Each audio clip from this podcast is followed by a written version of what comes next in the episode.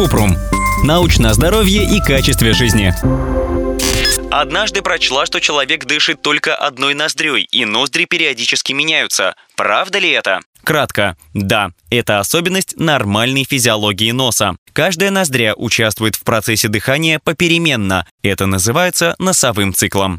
Подробно. Носовой цикл – это рефлекторный процесс носового дыхания, который регулируется вегетативной нервной системой. При этом каждая половина носа участвует в этом процессе поочередно, примерно каждые три часа. Когда человек дышит носом, он не задумывается, какая половина в этом участвует правая или левая. Но если прижать пальцем крыло носа к перегородке и выключить из дыхания сначала одну, а потом другую ноздрю, то можно отметить, что одна сторона дышит лучше другой. Через несколько часов они меняются местами, и так происходит постоянно. В процессе носового цикла участвуют нижние носовые раковины, у которых под слизистой оболочкой есть густая сосудистая сеть. Кровеносные сосуды расширяются под влиянием нервной системы. Сосуды наполняются кровью, раковина увеличивается в размере, как бы отекает. Из-за того, что ткань носовой раковины асимметрично увеличивается, воздух проходит в одной ноздре больше, чем в другой. Функция носового цикла до сих пор не ясна. Некоторые исследования показывают, что чередование носового воздушного потока – это механизм кондиционирования воздуха, который нужен для удаления механических частиц или увлажнения слизистой носа. Другие говорят о том, что носовой цикл, возможно, защищает от респираторных инфекций или аллергии. Еще есть гипотеза, что носовой цикл помогает обонятельному центру в головном мозге находить более широкий спектр запахов. Поскольку из из-за носового цикла в каждой ноздре проходят разные потоки воздуха, каждая ноздря адаптируется под разные запахи. Если нет никаких физиологических или анатомических изменений, то носовой цикл проходит практически незаметно. Однако, если одна половина носа всегда дышит, а другая нет, это уже проблема, которая может быть связана с заложенностью носа. Например, такое бывает из-за искривления носовой перегородки.